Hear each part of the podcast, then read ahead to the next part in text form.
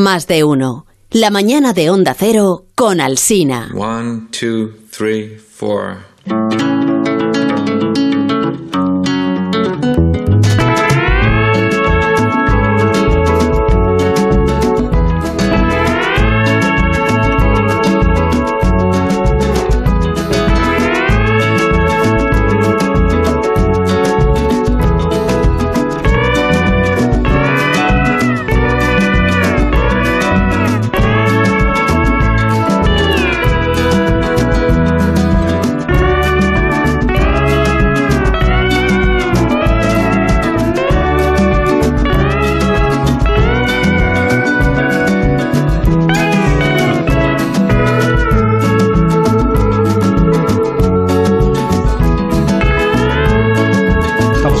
Estamos en las 11 y 10 minutos de la mañana, una hora menos en las Islas Canarias. Eh, desde las 6 les estamos contando que hacemos más de uno hoy en Londres. Estamos en la capital del Reino Unido. El motivo, usted ya lo conoce, es el fallecimiento ayer de la reina Isabel II de Inglaterra y la llegada al trono en la tarde de ayer también de Carlos III, el nuevo rey de este país. A las 6 de la mañana les saludábamos desde el Palacio de Buckingham, la puerta del Palacio de Buckingham. Ahora hemos eh, pensado en la cultureta, oye, qué mejor sitio para hacer una cultureta en Londres que el Instituto Cervantes eh, en esta ciudad, en esta capital. Y ha tenido la gentileza el Instituto Cervantes de abrirnos sus puertas y como somos como somos, pues nos abren las puertas y tomamos al asalto el edificio. Y aquí estamos, haciendo la cultureta de este viernes, los que estamos en Londres y los que se han quedado en San Sebastián de los Reyes, eh, que son, pues fíjate, mira, por ejemplo, Guillermo Altares. Eh, buenos días, Willy. Hola, ¿qué tal? Buenos días. Buenos días. Eh, Sergio del Molino, buenos días, Sergio. Muy buenos días. Aquí me, me come la envidia. Me encantaría estar ahí contigo. Lo, lo sé, lo sé. Sí. Lo sé y lo entiendo, además. Hombre, no, no. ¿Sabes? A pesar de la paliza que llevas en el cuerpo, eso sí. Bueno, eso he prometido que no lo voy a contar a los oyentes, lo de la madrugada aérea que nos hemos pegado, eh, porque agradable no fue. Pero bueno, eso da igual. Eh, Sergio del Molino, Guillermo Altares, está Rosa Belmonte. Buenos días, Rosa. Hoy, muy buenos días. ¿Cómo andas? Muy bien, muy bien. Me alegro mucho de escucharte. Está Nacho Vigalondo. Estoy aquí, Hola, estoy Nacho. aquí. Cuando dices estamos aquí en Londres, eh, utilizas el plural majestático, ¿no? Porque No. aquí eres el, que- el que falta. Todos Ya, los demás aquí, estamos aquí en San Sebastián de los Reyes, vamos, no. Pero tú sabes, Vigalondo, que la radio al final es un trabajo en equipo. No. eh, que tiene una parte invisible, eh, que son los, los compañeros, que hacen posible que a mí me estés escuchando, aunque yo esté pues aquí, no sé. En, en rigor estoy. toda es Lo sabemos, lo sabemos yo, lo sabemos Pues yo. Pues esos son los que Muy bien. esos son los que estamos los que estamos en Londres del equipo técnico de este programa con José Luis Pérez Vicente que se encarga de la Claro. dirección de sonido aquí en, en Londres y con Juan Carlos Vélez que se está dando una vuelta ahora mismo por el Cervantes mm, viendo a ver pues eh, la, la literatura que aquí se ofrece. Pues estamos en la biblioteca del Instituto Cervantes de Londres. Rubén Amón, no me he olvidado de ti. ¿Cómo, cómo hacerlo? ¿Cómo hacerlo? como si- Eh, como si se pudiera. es muy bonita la- Sí, la- el uso días. del programa estético, pero también es muy bonita la connotación monárquica de San Sebastián de los Reyes. Así que estamos realmente hermanados contigo, Carlos, desde la distancia.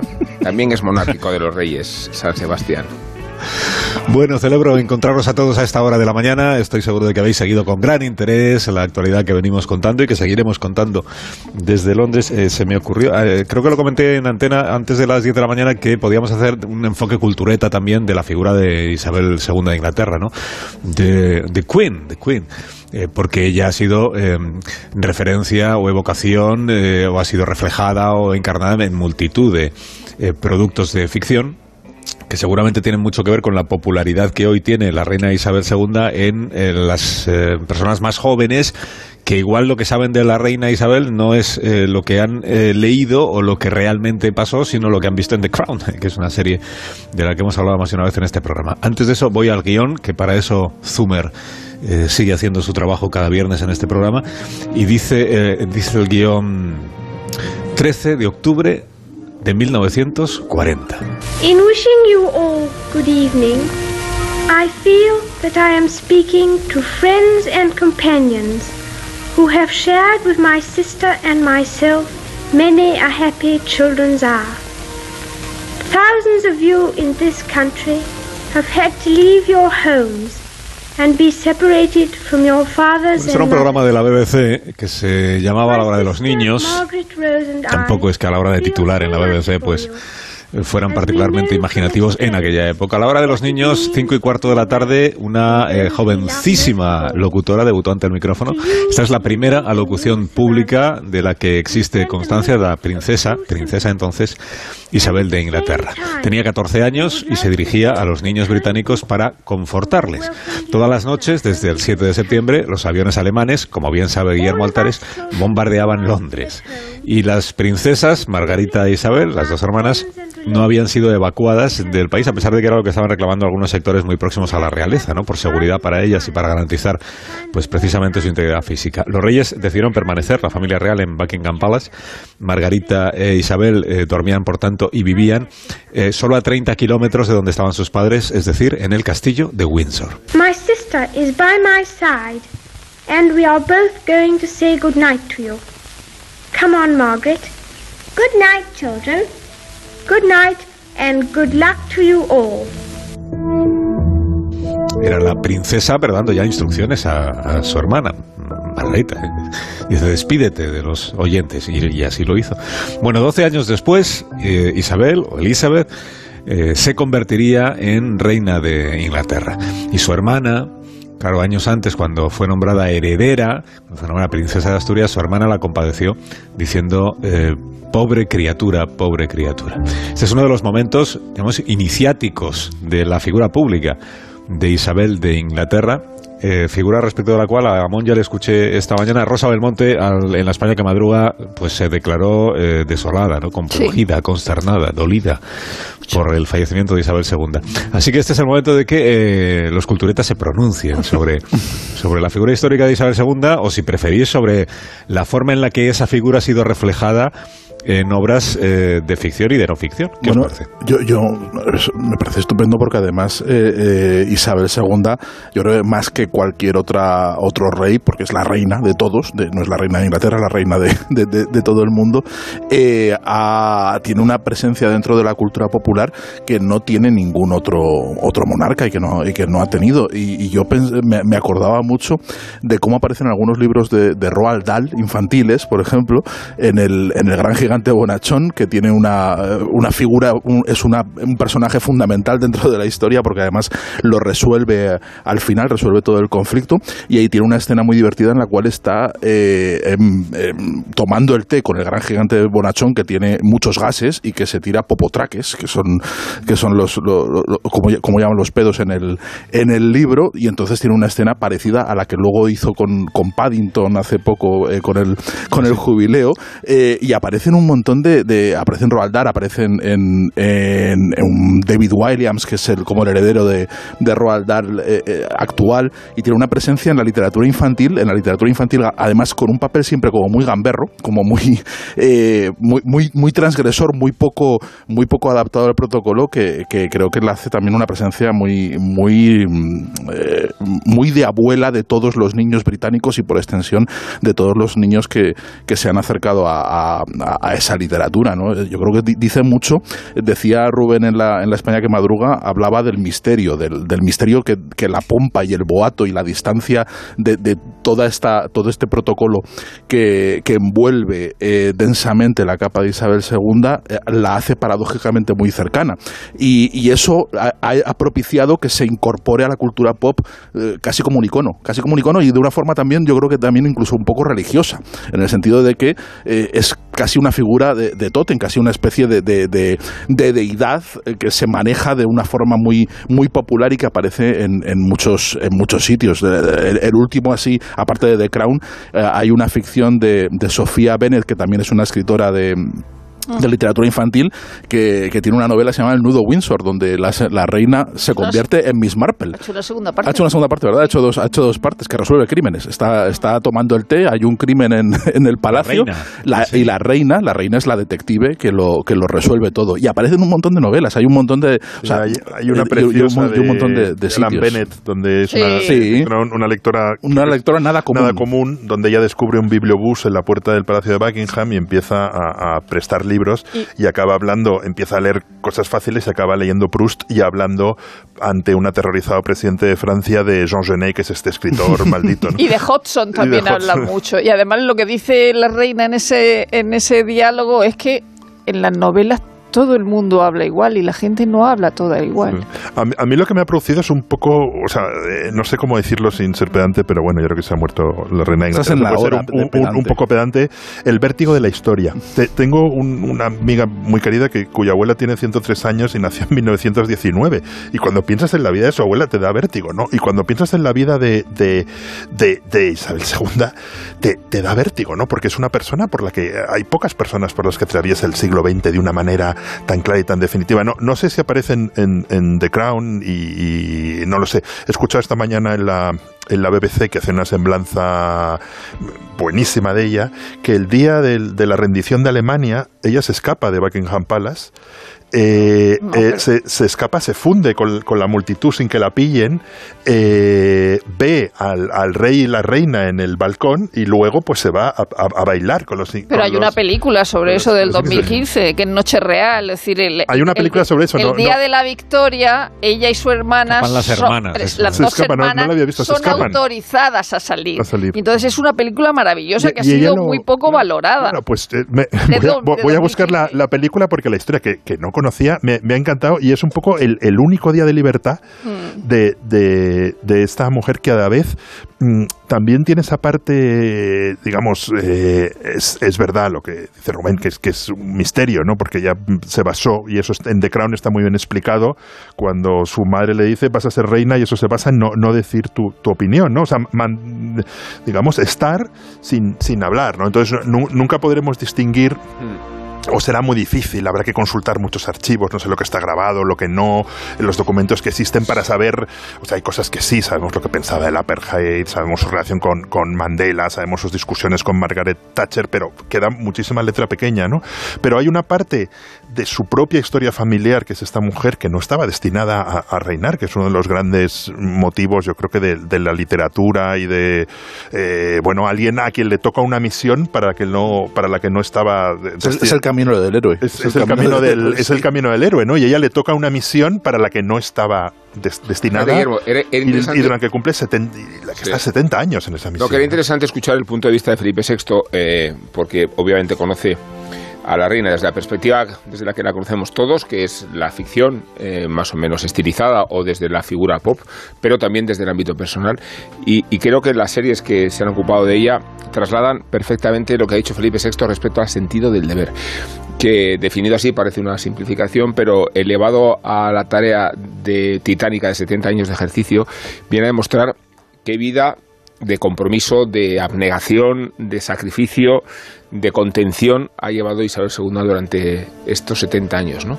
Hasta donde el sentido del deber condiciona las relaciones con la familia, eh, muchas veces hasta el punto de cortocircuitarlas, hasta qué punto su vínculo con el duque de Edimburgo es casi puramente mm, estructural, pero no, pero no sentimental, los esfuerzos, los sacrificios, y luego la capacidad de engendrar cultura. Decimos que es casi un icono uh, pop, yo creo que es, No, un, es- icono- es un icono pop. Sí, la Con figurita, las la figurita con el Claro, bolso, es- la figurita hombre, con el bolso. es. Pero, pero que hay, hay, hay muñecos, hay un funko Sí. de la reina, quiero Sí. decir, hay, hay, mu- hay muñequitos y figuritas por Lo todas es, partes. es para- que- digo, para, para bien y para mal, lo es en la portada del disco de los Sex Pistols, lo, lo es en los cuadros de Andy Warhol que están colgados en la Tate. Sí. Pero eh, a mí me interesa mucho la capacidad que ha tenido eh, ella, en nombre de la corona británica, de engendrar ella misma eh, la actividad cultural. Me refiero a la acción teatral que implica toda su maquinaria escénica. Y el, último acontecimiento, y el último acontecimiento llamativo fue precisamente el funeral de su esposo. Y- y- que, que creo que forma parte de los Bueno, acontecimientos jubileo. culturales del, del año, ¿no? Bueno, Eh, y- el y pasado- lo de Paddington. Sí. O sea, es que se que preste es- a hacer es eso como se prestó en los Juegos Es Olímpicos. que es maravilloso con el, con el, el sándwich. de- Lleva usted siempre un, yo llevo siempre un sándwich de mermelada en el bolso, dice Paddington, y dice No, no. yo también. Pero claro, es una, es una mujer, o sea, que ¿Sabe- nace sabes, como Guillermo, icono pop. Que esta mañana, entre las personas que se han acercado hasta la verja del Palacio de Buckingham, eh, había un señor de pelo largo, ya entradito en años, que llevaba un sándwich de mermelada. De, mermelada, de, de la mermelade, que es la mermelada, la mermelada esta naranja, ¿no? O sea, le- en lugar de un ramo de flores llevaba el sándwich para dejárselo allí en homenaje Ay, a la reina maravilla. fallecida. ¿Qué te parece? Maravilla. Es impresionante. es, es un icono pop que, que nace con la era pop. O sea, la- la- su coronación eh, la ven 20 millones de británicos cuando la población tenía cin- cin- 50, cuando el Reino Unido tenía 50 millones de personas. O sea, uno de cada dos británicos y la mitad debieron comprarse una televisión, pero estamos hablando, si no me equivoco, del año 53, o sea, o debieron irse la televisión en blanco y negro del vecino a darle golpes por arriba para ver si aquello funcionaba. O sea, es, es una mujer que, que nace con el siglo y luego yo creo que es, que es muy interesante lo de decir cosas sin, sin, sin, sin hablar, ¿no? Eso es... eh, hay, hay, por ejemplo, un- un- un gesto brutal, yo creo que es cuando ella da la mano a Martin McGuinness, ¿no? O sea, eh, su, su tío, Lord Mountbatten, es asesinado, o sea, ella es víctima del, del terrorismo, su tío, un personaje central, es asesinado por el IRA, no sé qué, y cuando empieza el proceso de paz, a ella le toca hacer ese gesto y, y lo hace, ¿no? Sí. Que es una manera de, de- de decir un mundo sin hablar in- in- in- impresionante, ¿no? O sea, realmente de- dar la mano a un tipo que, que pudo haber ordenado la muerte de uno de tus seres, eh, un ser querido cercanísimo, ¿no? Y sin embargo, la, la reina lo, lo hace por ese enorme sen- sentido del deber de, de recomponer también un mundo, ¿no? Que antes ha citado Sergio del Molino a, a la novela de, de Roald Dahl. El, que giga- gran gigante bonachón. que la lleva al cine Steven Spielberg, una película que pasa sin pena ni gloria. Y ahí la reina de Inglaterra es Penélope Wilton, que es la Isabel Crowley de, de, de Downton Abbey. Porque tenemos en la mente, evidentemente en la primera, a Helen Mirren, que, porque Peter Morgan y Stephen Frears la han canonizado como la, Sí. la reina de Inglaterra. Y tenemos, por supuesto, a Claire Foy, a, a Olivia Colman y tendremos a Imelda Staunton, que es la última reina de, de The Crown pero eh, la, de, la de Noche Real es menos porque es jovencita y no, y no tiene que parecerse a nada, pero hay otras actrices conocidas que han hecho de la reina de Inglaterra como Penélope Wilton y que no se les rec- le- recuerda como Emma Thompson que hizo en una eh, serie en una serie de televisión de Playhouse eh, de Reina de Inglaterra en el incidente de Michael Fagan, el del tipo que se le mete en el cuarto. Pero yo creo que la reina más representativa, dejando a Helen Mirren aparte, lógicamente, eh, ha sido eh, eh, una que no era estrictamente actriz, que ha sido Janet Charles, que es la doble de la reina, que ha salido en Agárralo como puedas, que ha salido Sí, en. La trama central de. Agárralo como puedas. Claro, hombre, claro. eh, Leslie Nielsen tenía que evitar que mataran a la reina de Inglaterra en Los Ángeles. Que acababa Es que encima de ella, que, que arrasaban con la mesa el banquete. claro, y lo no con las curioso- patas abiertas ahí arriba. Lo curioso de Janet Charles es que era prácticamente de la misma edad que la reina. Ella nació en el 27, eh, un- al 26 en la, en la reina. Se retiró en 2014 por la ar- artrosis y eso. Es decir, ya ha De vivido. hecho, murió ayer. vivido, De hecho, murió ayer. Bueno, no murió. Ha vivido, No, con, no, ha la- vivido con la reina. Y lo más gracioso de todo es que vino un par de veces al 1, 2, 3. Es decir, ¿Ah, yo he visto, yo he re- ayer, ayer re- re- Siendo de reina. Sí. pude, pude ver a una, una con Jordi Estadella donde ella baja, era, estaba dedicado a Londres el programa, entonces ella baja eh, las escaleras, por supuesto ataviada de reina eh, inaugurando el Parlamento, y detrás llevaba como 12 o 13 tíos que parecían de, del Congreso se divierte, del Congreso de... Era, de era Viena. la, la época en la que ella y el enanito que se parecía a Felipe González claro. aparecían cada dos por tres en, en televisión. Sí. Ella na- nació en el siglo XX y de hecho yo ya he, he recibido varios mensajes de diferentes personas diciendo que es que hoy ha muerto el siglo XX en cierta manera. Sí, yo eso lo he escrito ya. ¿Lo has escrito tú también? Pues venga, ya, ya van tres. ya van tres. Manda- mándaselo a. Nacho. Claro, cuando... cuando... Como icono pop, no De hecho, puedes- lo ha escrito- No puedes dejar de decirlo. Lo ha, escrito, lo ha escrito Rosa y han seguido de Mira Sabadún, Elena Manrique, eh, Rosa Belmonte. No, Lo ha escrito, pero todavía no lo ha publicado. No, este no lo había publicado, lo he escrito esta mañana, sí. Sí, porque de alguna manera engloba en, la, en, esa, en esa condición de, de icono pop, eh, diga- digamos, creo que esa, esa perspectiva de ella como ser perpetuamente venerado, beatífico, es una cosa relativamente moderna. Durante, durante más de una década era, un- era casi más un icono de la contracultura. O sea, el hecho de que ella apareciera en la portada del disco de los Sex Pistols era, era una cierta normalidad. O sea, ella era, fue una figura que, que permitió eh, agrandarse en, en diferentes, en diferentes esquemas y el hecho, de, el hecho de que ella fuera la víctima principal de agarrarlo como puedas, le- la tenía expuesta de una manera que creo que no es que otro dignatario. Bueno, se- se- nos, nos solemos burlar de los de los eh, de los líderes de los regímenes militares, pero de, la- de las figuras de las figuras reales realmente no puede, no hay tanta no, es- no hay tanta mm, plasmación en No, todo tipo de, De contraculturas. hecho, es curioso porque en Spitting Image sí que salía, sí, que salía como una tía loca que iba cogiendo ropa de la basura y cosas así. Pero eh, en The Windsors, que es una serie loquísima y muy Sí. bruta, de Muy británica zafia, también, muy zafia, muy zafia. eh, la reina no sale. O sea, se, se meten con todos, ponen verde a todos, la reina no sale. Y el príncipe de Edimburgo solo por carta, por teléfono, pero la reina no sale, la reina se le respetan de Windsor. Zumer nos sugería una especie de, de debate entre The Crown y, y The Queen, eh, y creo que es muy interesante, no el debate que puede Peter serlo, Morgan. sino, sino eh, el, Sí, el concepto que conlleva cada, cada serie, ¿no? Eh, ¿Qué es la reina, qué es la corona? Cuando el príncipe Carlos, nunca me termina de salir el rey Carlos, aludía en primer lugar a la muerte de la soberana y después al sentimiento con la madre, estaba describiendo la relevancia de la corona.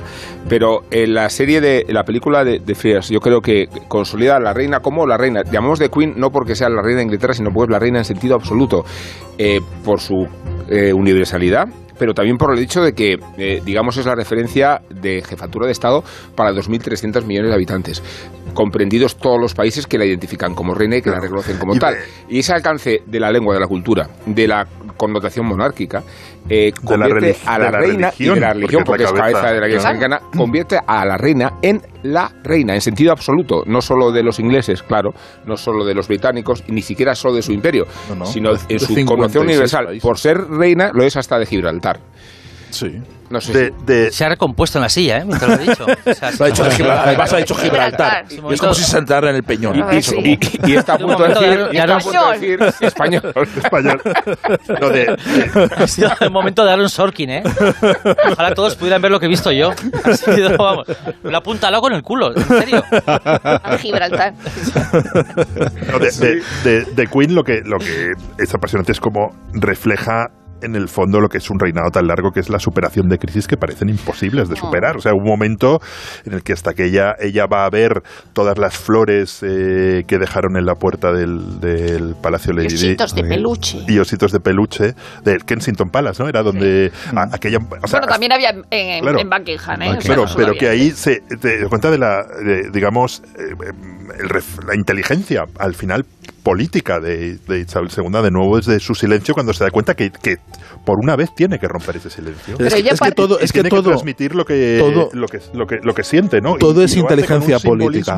Todo. O en- enorme, ¿no? Con ella Eh, paseando. Claro, ella, ella- recoge un país que, que- que- que- que ha sido un imperio que está eh, desguazándose en ese momento eh, el imperio y que, que además está muy unido por la Segunda Guerra Mundial, pero se está deslavazando y, se está, y está en una crisis de identidad muy fuerte.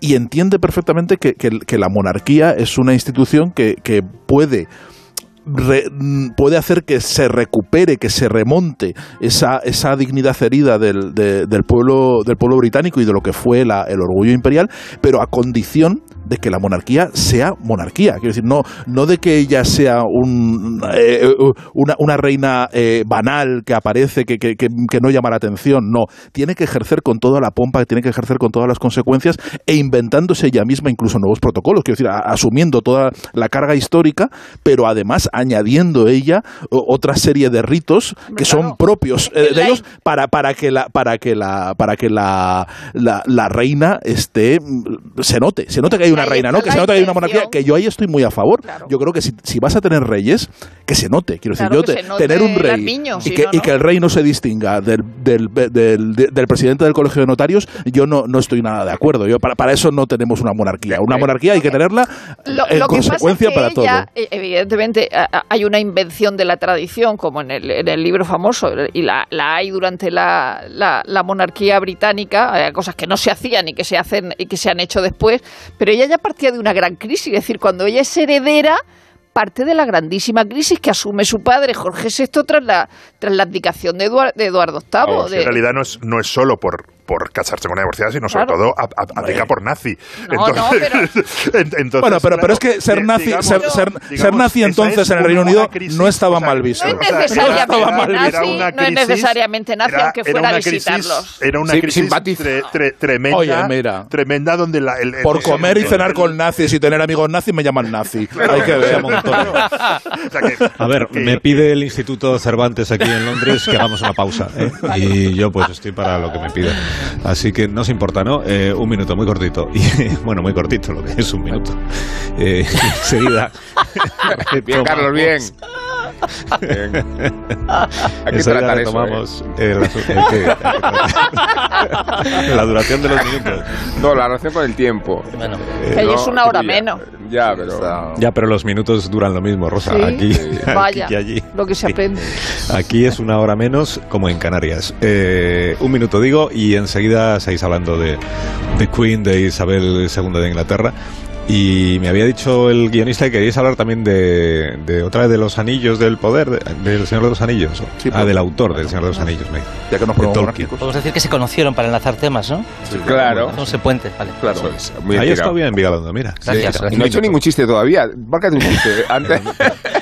¿Qué necesidad tenías de subrayárselo? Eh, no, me gustan estos chistes. No, sí. pues porque viene imbuido del, del espíritu del día, que no está para hacer No, bromas, no, no. chistes. Un minuto, ahora me la segunda siempre fue la primera, por ejemplo. Ahora, ¿no? ahora ¿cómo continuamos? Más de uno en Onda Cero, donde Alsina.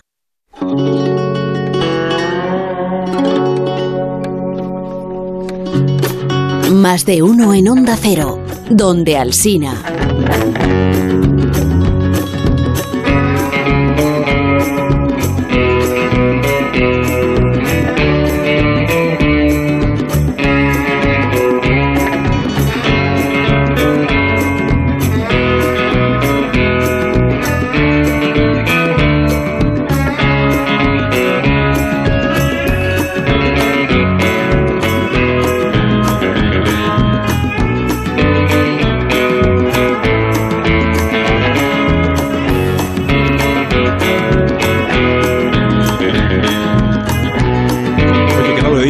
Esto es la cultureta de por las mañanas de los viernes en, en Donde Alsina, que es el programa influyente, en la cultureta de por las mañanas, el, el influyente, el que gusta a la gente, el que crea un poco pues opinión, ¿no? Y el que aborda los asuntos de trepidante actualidad. Hoy que le voy a contar a usted, si estamos hablando de Isabel II, que a las siete y media de la tarde de ayer, siete y media de la tarde de ayer fue la comunicación oficial por parte de la corona británica del gobierno de ese país de que la reina Isabel había fallecido. El guionista Zumer, la verdad es que ha hecho un trabajo espléndido en estas últimas horas porque ha reaccionado rapidísimamente y ha estado buscando momentos relevantes en la historia de la vida de Isabel II y que hayan sido reflejados de alguna manera o hayan tenido alguna eh, presencia en productos audiovisuales. Así que vamos a ofrecer este documento sonoro 21 de octubre de 1966. Se produjo en Aberfan, Gales.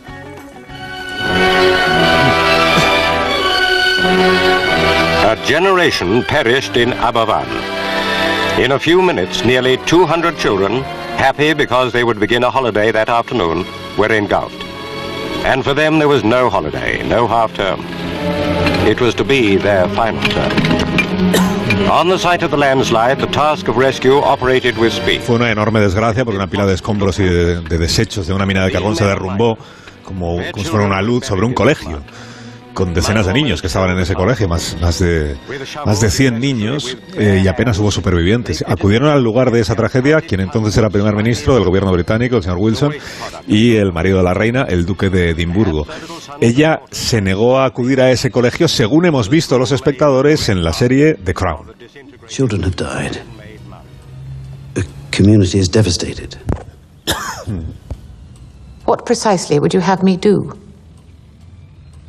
We'll comfort people. Put on a show? The Crown doesn't do that. La corona no hace esas cosas. El que montar un espectáculo.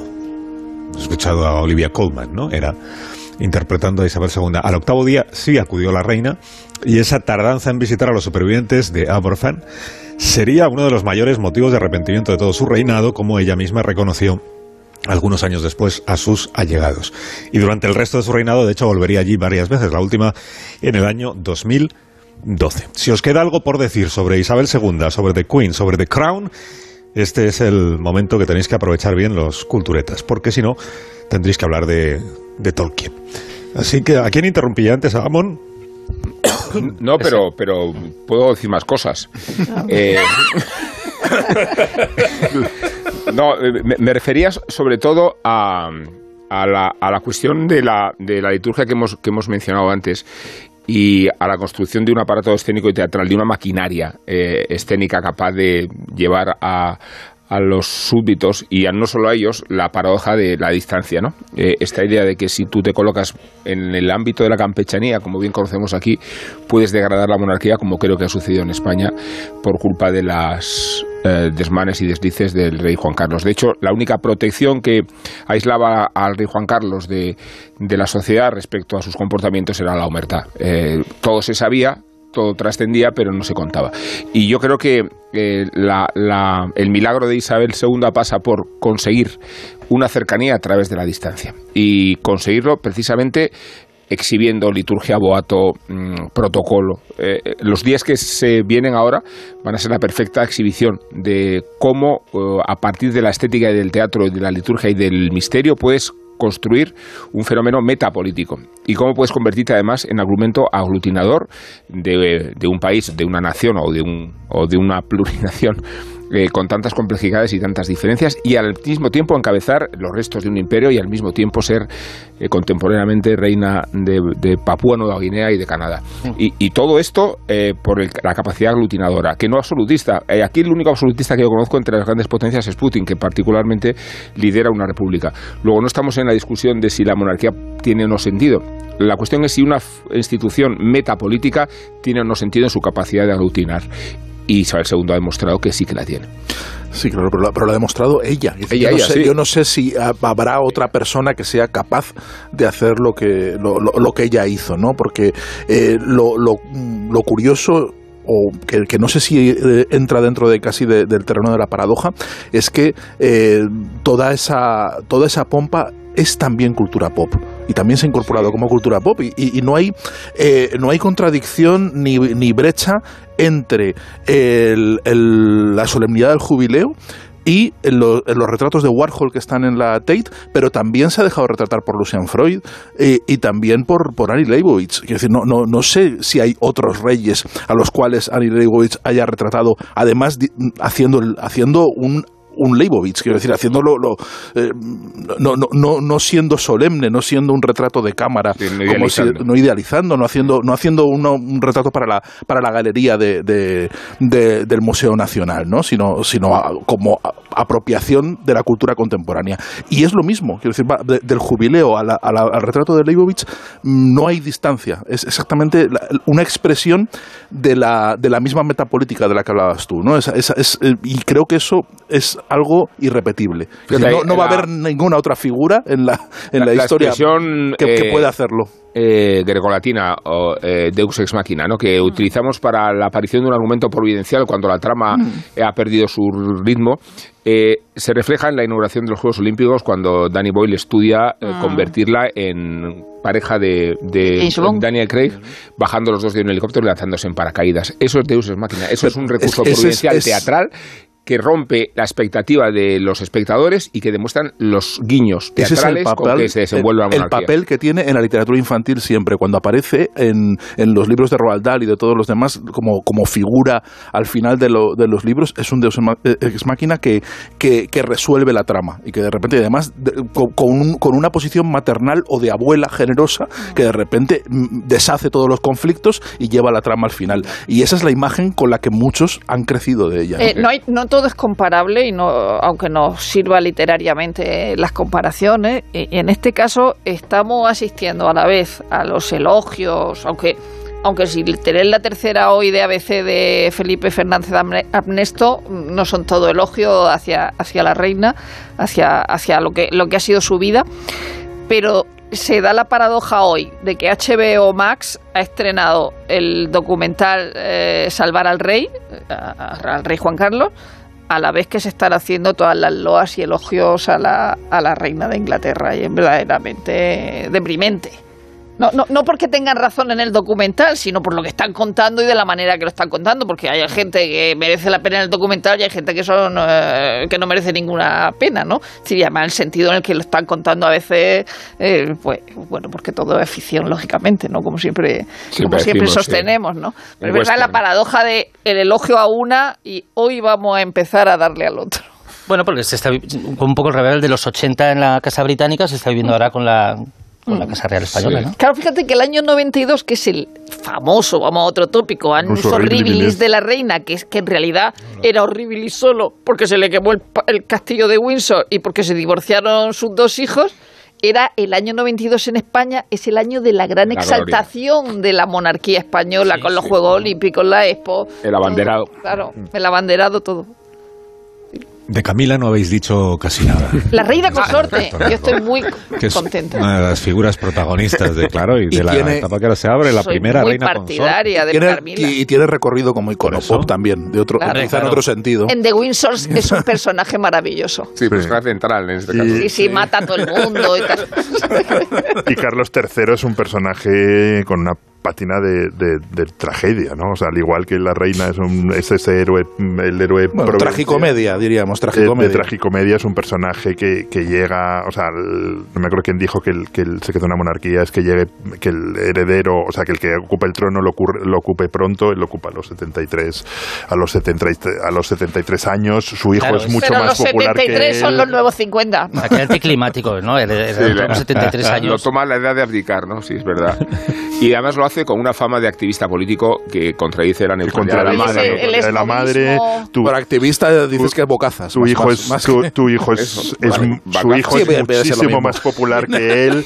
O sea de- es, es un personaje de nuevo en, en esa familia. Todos son unos enormes personajes larger than life no como se diría. Estáis dolidos, estáis dolidos porque, porque disteis por eso que jamás se produciría esto que estamos contando. Yo no contaba con ello. Jamás Carlos llegaría al trono de Inglaterra. No, si había un chiste muy bueno en el, en el Telegraph hace años, ¿no? Porque se- estas bromas se vienen haciendo desde hace años, donde se Ah. veía a la reina con Carlos en un Burger King y le decía, es la única co- corona que te vas a poner, hijo. Porque- Perdón la falta de delicadeza, pero ha sido una muerte. O sea, estaba, estaba ya en condición. Ha sido una, ha fallecido. Ha sido reina hasta el último día. O sea, Hombre, es una dos cosa días antes Estaba- estaba dándole la mano a... Que- tenía- que estaba Rosa ya- y yo sospechamos eh, que ha podido ser un asesinato, ¿no? Sí. Pero estamos. Pero, Liz Truss le ha- Liz Truss, algo. claro. Metido por Liz Pero estaba- estaba ya- ¿Qué estáis Sí. diciendo? ¿Está en mal estado?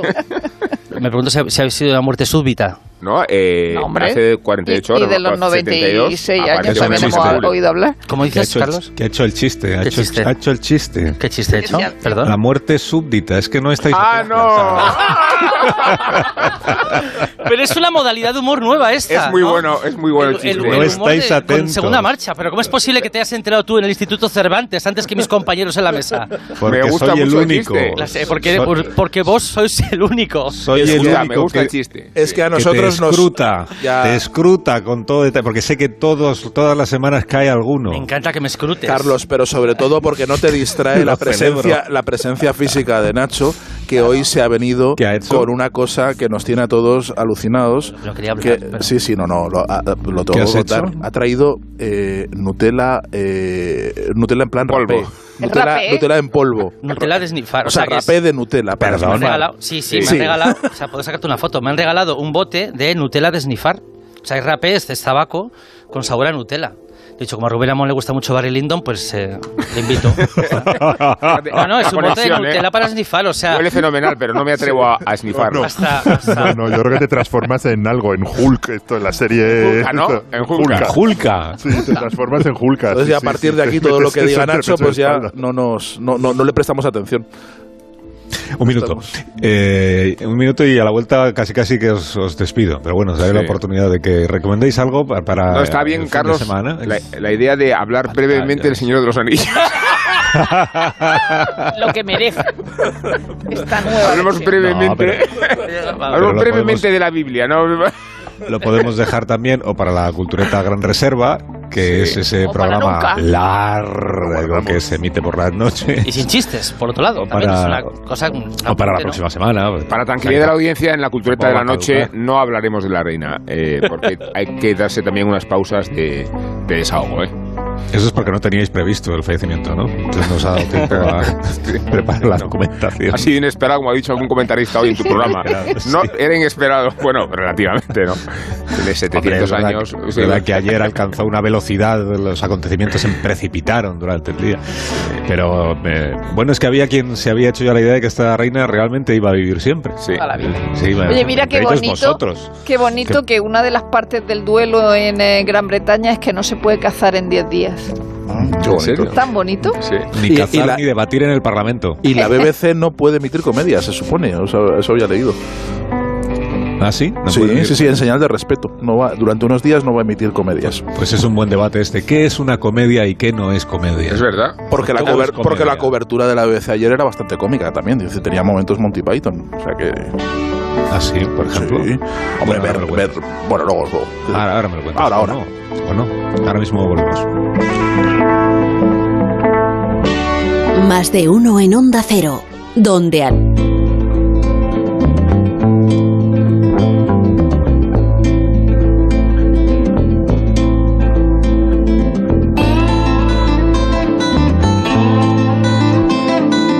Más de uno en Onda Cero, donde Alsina.